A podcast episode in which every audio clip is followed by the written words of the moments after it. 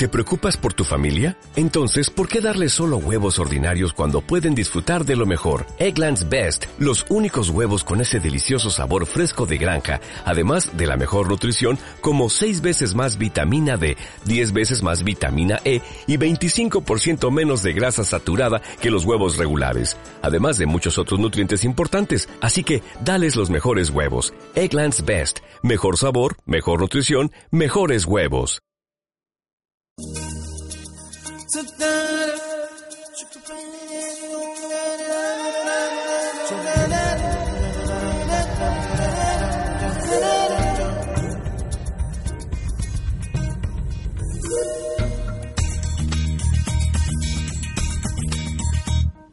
Estamos con Leonardo Olazábal, que ha editado una novela que sus protagonistas y las escenas parten de los Montes Vascos y llegan hasta la mítica Sambalá.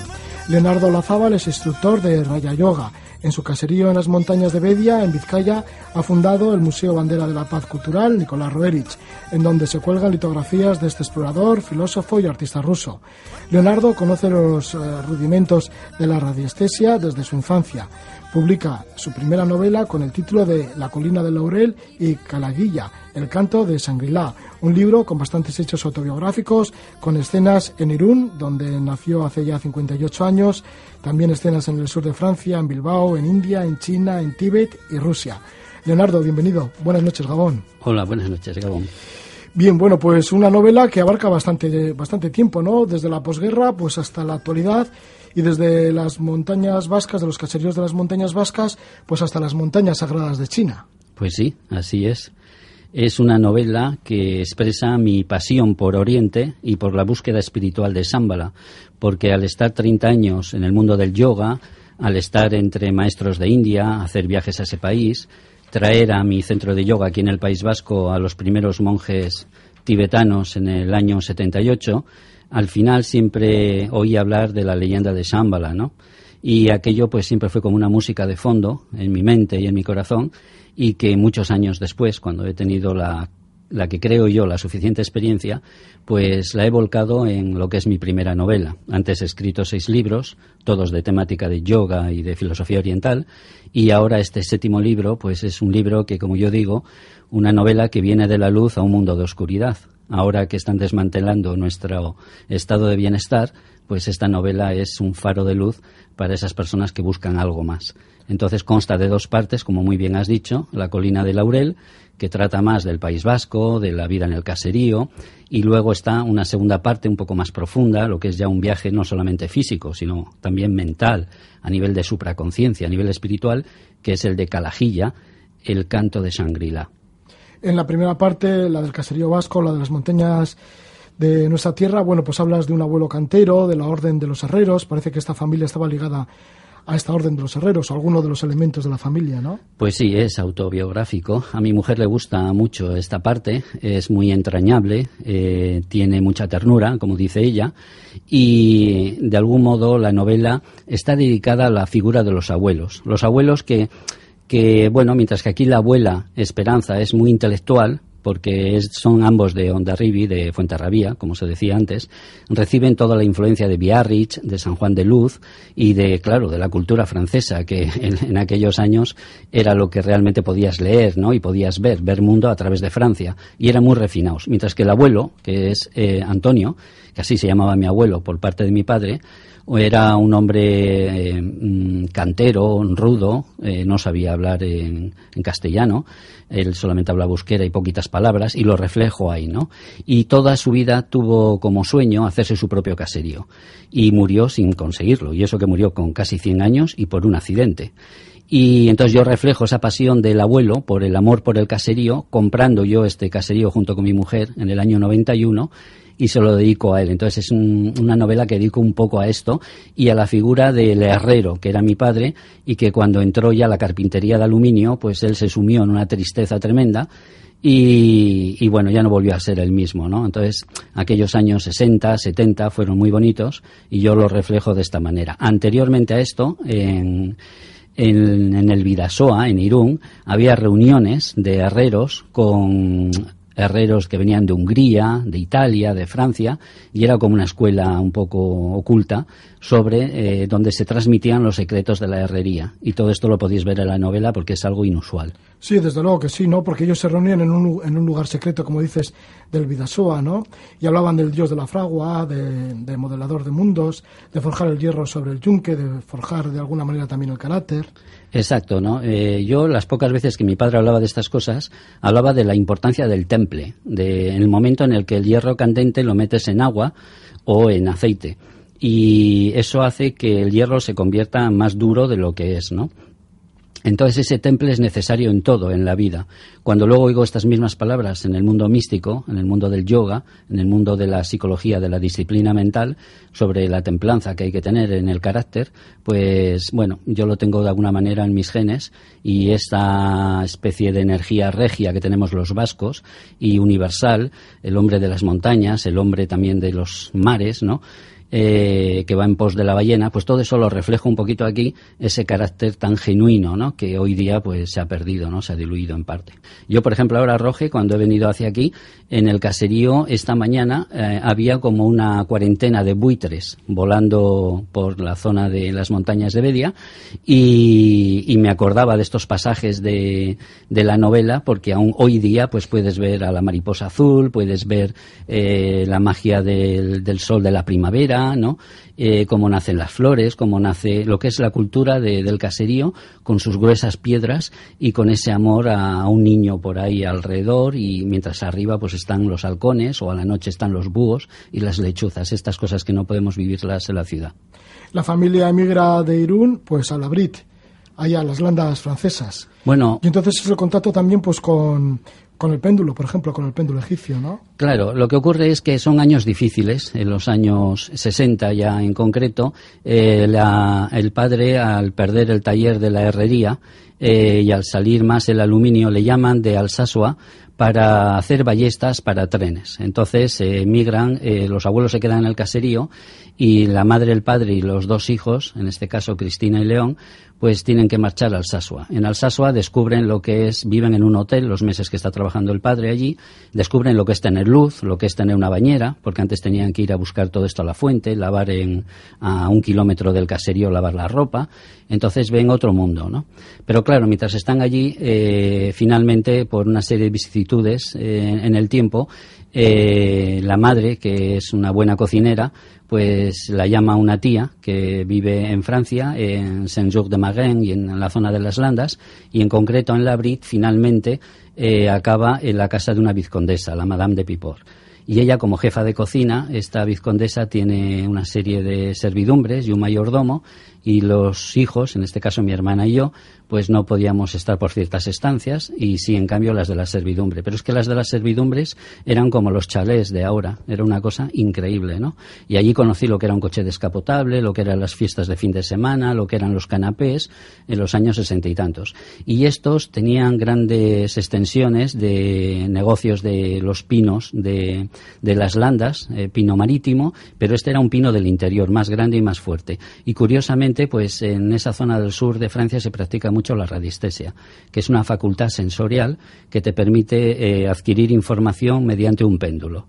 Es algo que requiere ya, bueno, entramos en otra dimensión de la conversación, pero que es algo muy usual allí. Y cuando yo regresamos, mi hermana y yo y mi madre, a Bilbao, a ese Bilbao industrial del año 69, 70, pues ver un Bilbao lleno de hollín, eh, con el chirimiri, y a una zona como era la, la calle Gimnasio, paralela a la calle Las Cortes y San Francisco, pues fue una caída de, del cielo tremenda, ¿no? Sí, o sea, del mundo de francés, de, la vizcondesa, refinado, vizcondes, pues al, al, barrio de San Francisco en Bilbao por aquel entonces. Bueno, que por, por aquel entonces el barrio de San Francisco era bastante alegre, ¿no? Pues era realmente el lugar de moda de A pesar de, de, de la ciudad. Sí, porque es que allí, mm, claro, no existía lo que existe hoy día, ¿no? Y lo que existieran las varietés, lo, lo que eran las, las, mm, pues lo que es eh, el entretenimiento de aquella época, ¿no? Eh, como decían las de las mujeres de piernas trenzadas, ¿no? Pero con una elegancia vodevil y, y, bueno, corriendo el whisky, por supuesto, y todo lo demás, ¿no? Pero era otra cosa porque eh, futbolistas de la época, actores, empresarios, salir de fiesta en Bilbao era ir a ese popular barrio, ¿no? Sí, la vida, la vida que se vivía en, aquello, en aquellos momentos. Pero por otro lado también estaba el aspecto intelectual y mental, ¿no? Porque, por ejemplo, Leonardo, desde ya muy jovencito, leíste Horizontes Perdidos de James, de James Hilton y esto de alguna manera se te metió bastante, bastante dentro. Pues sí, lo llevaba dentro de alguna manera. Y Oriente es la segunda parte, El camino hacia Oriente es la segunda parte de esta novela. Estamos hablando de una novela con muchísimos rasgos autobiográficos de Leonardo Lazábal. La novela se titula La colina del Laurel, tiene dos partes y en la segunda parte ya es el camino hacia, hacia la India. Realmente a la India llegaste por primera vez en el año 1982 y fuiste a Bombay. Exacto, sí, empezamos a ir, eh, fui con mi mujer y llevé a algunos alumnos de yoga y fuimos a conocer el mundo, bueno, la forma más terrible que puedes hacer, llegar a India, que es ir a, donde se realiza un trabajo por parte de monjas y, curas eh, cristianos occidentales o jesuitas o de diferentes órdenes que hacen una labor allí de, ayuda por la cantidad de hambre que hay. Entonces, claro, llegar de noche eh, tras llegar en avión a Bombay, ver los millones de personas en el año 82 que había allí. Eh, toda una noche viajando para ir a un lugar que se supone que era un convento colegio donde se acogen a niñas y a niños. Y encontrarte ya a la entrada del convento a, la hora del amanecer eh, muertos envueltos en telas de saco que aquí se utilizaban para el bacalao y que los dejaban allí para yo esto esto que están dormidos y dicen no están muertos los han dejado por la noche para que se encarguen los mm, las órdenes religiosas en cogerlos y enterrarlos entonces, claro, aquello fue un soplamocos para mí, porque claro, yo leía libros de yoga y parecía todo muy bonito, y aunque estaba avisado de que la India son muchas Indias, pues empecé por la más terrible, la más pobre de todas ellas, ¿no? Y luego de allí ya, pues eh, esas monjas nos llevaron, nos recomendaron ir a, a a la parte norte, el lugar donde nació Gandhi, tiene allí su casa, y allí conocimos a diferentes jesuitas, a Lopategui, a Gizu, Víctor Gurruchaga, que eran de Loyola y estos grandes viajeros, eh, grandes personas que estaban allí, estaban haciendo una labor extraordinaria en todos los campos, incluido llevaban el tema de la televisión en el colegio de allí, ¿no? Y nos enseñaron muchas cosas. Tenían un frontón, como ya te he comentado alguna vez, y fue para mí ver un frontón en el norte de la India, pues también otro sopapo. Y ellos verme a mí con la icurriña en un bolso y la chapela, pues también se quedaron un poco sorprendidos, ¿no? Y luego al ver que conocía tanto sobre el tema de India, que nunca es suficiente, pues hicimos muy buena amistad y por eso les dedico una parte del libro a ellos.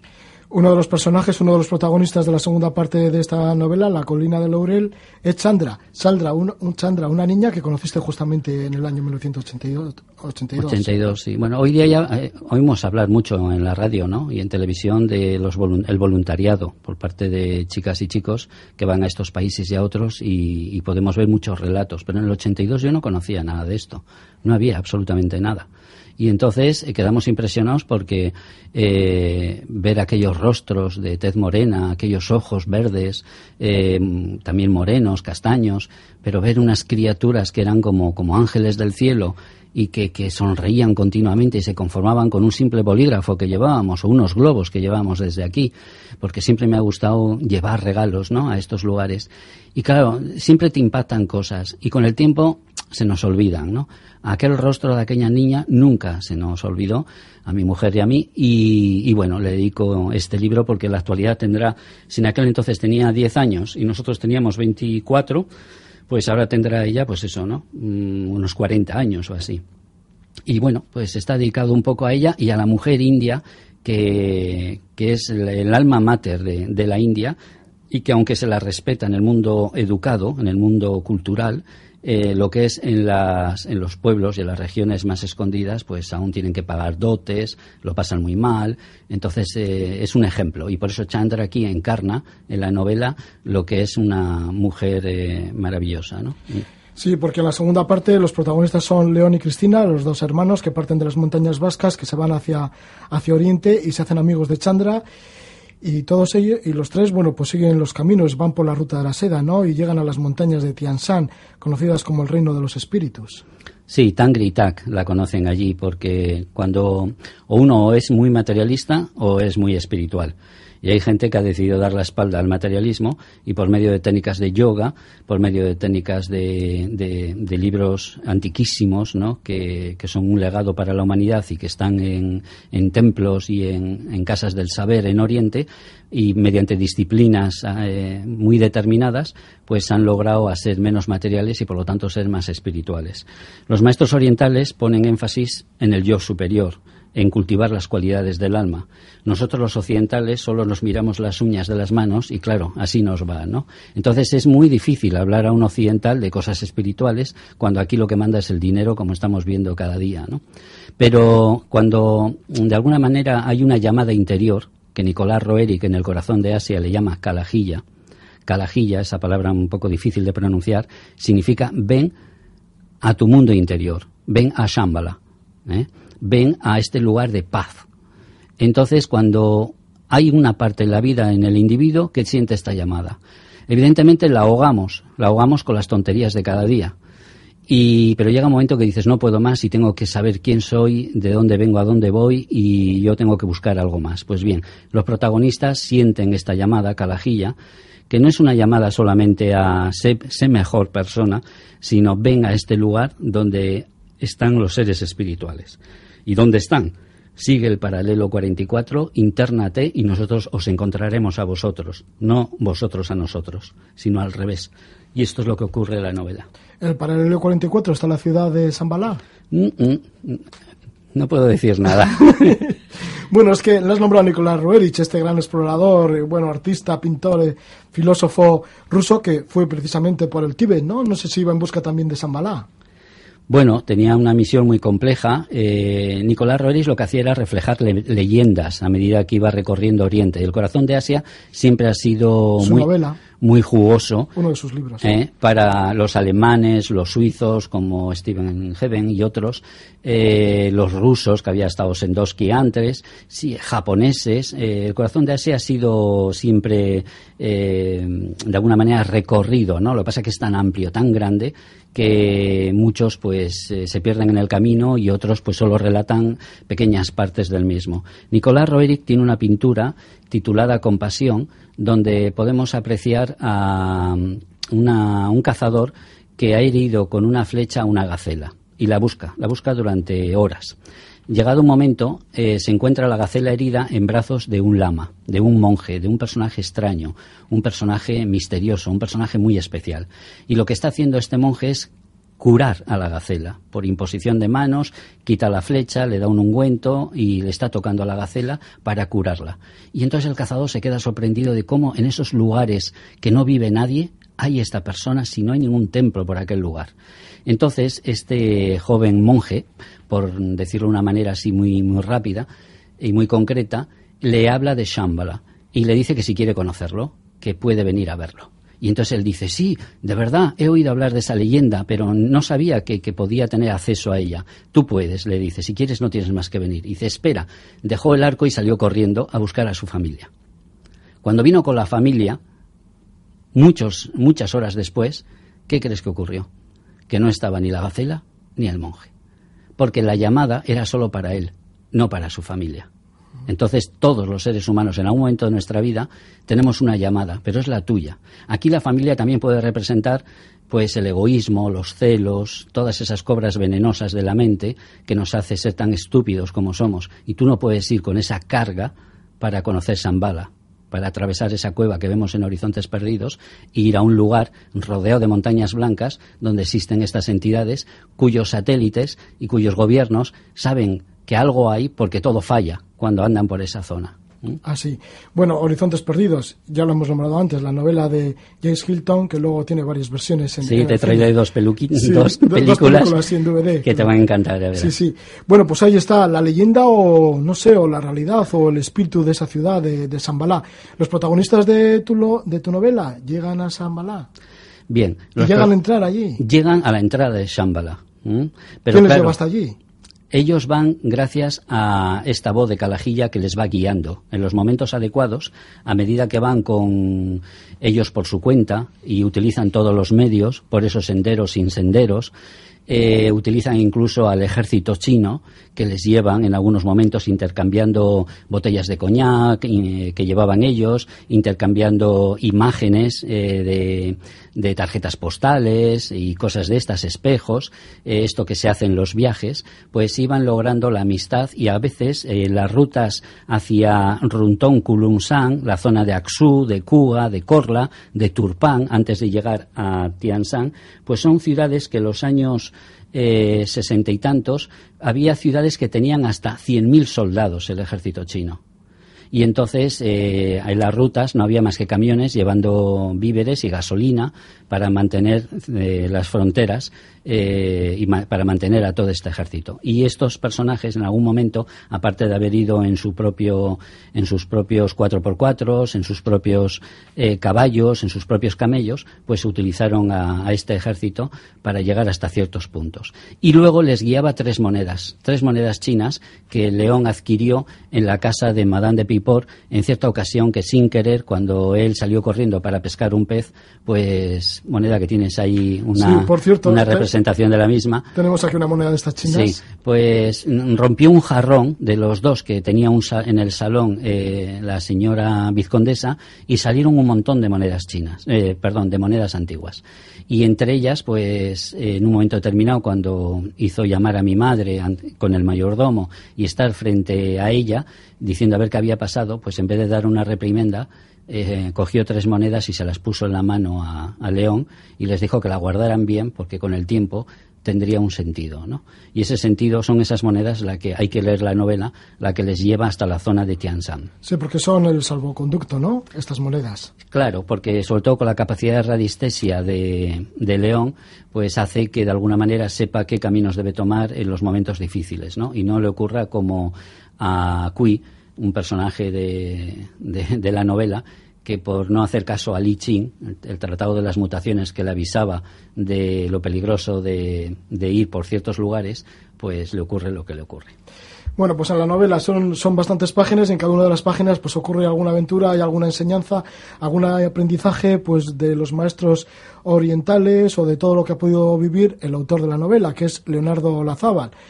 Leonardo Lazábal Amaral, pues que nació en Irún hace 58 años, pero parece ser que no has perdido el tiempo tanto en los viajes reales como también un poco en, los viajes mentales, ¿no? Con, la práctica del yoga, porque sí con el yoga has podido de alguna manera con sus instrucciones y con su técnica llegar a, a Sambalá, o no lo sé. Pues mira, Roge, a mí siempre me ha preocupado. Aunque eso es muy complicado de decirlo, ¿no? Sí, y, siempre me ha, no, lo que pasa es que siempre me ha, me ha sido muy curioso encontrar en los libros de yoga de Occidente que un profesor de yoga hace posturas de yoga hasta los 100 años, hasta los 90, ¿no? Y, demuestra su elasticidad.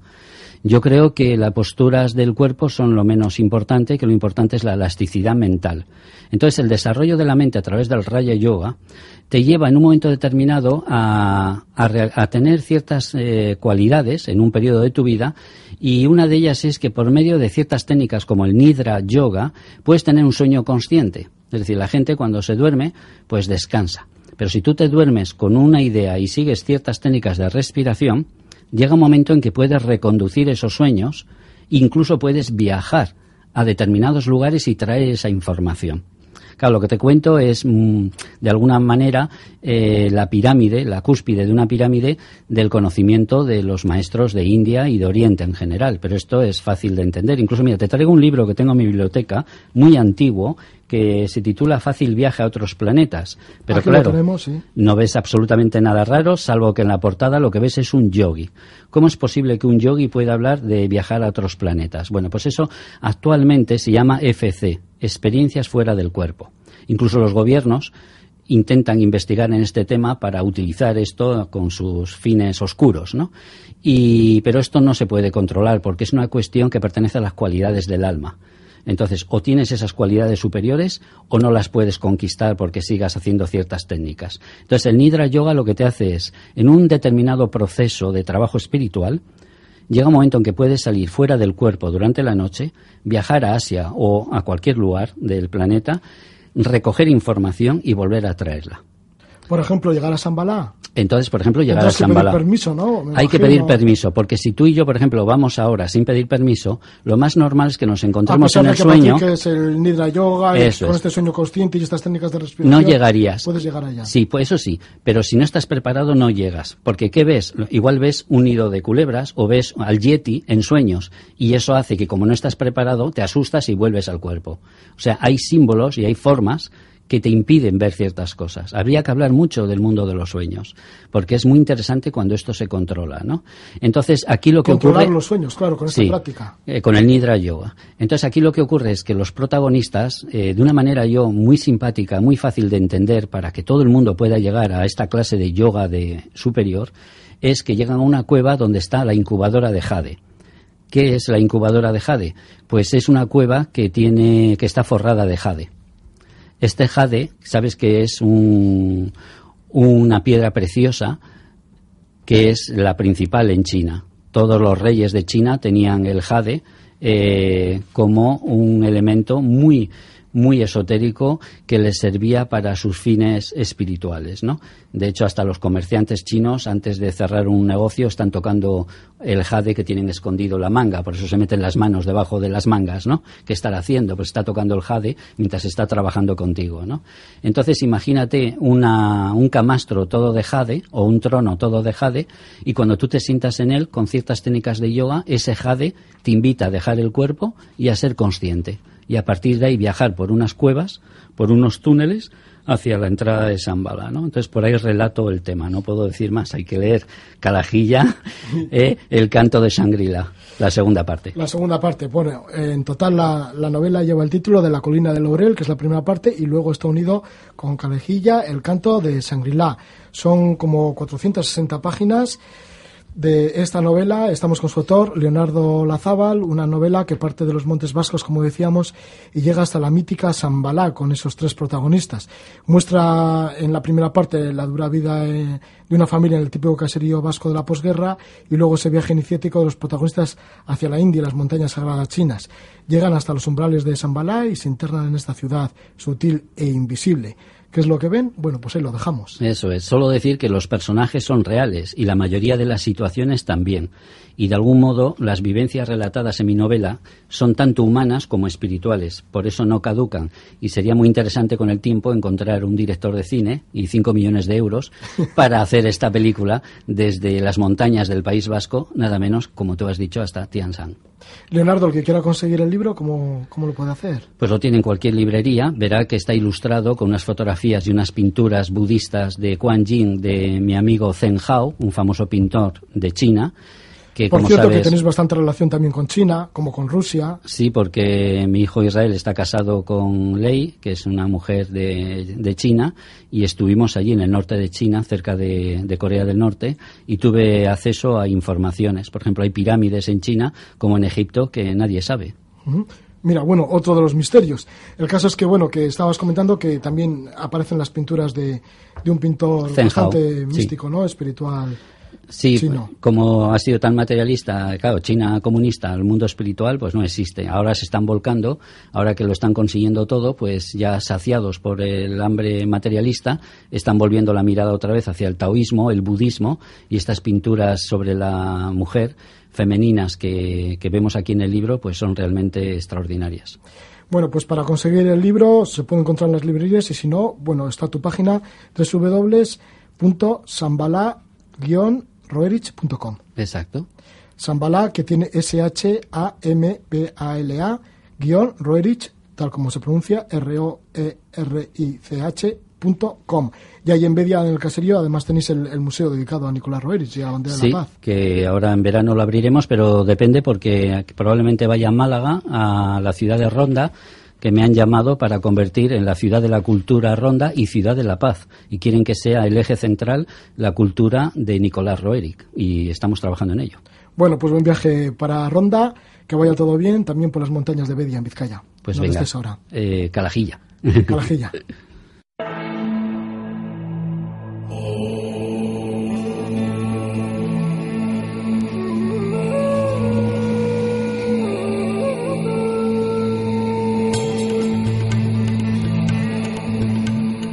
Leonardo Olazábal siempre con espíritu y mente abierta.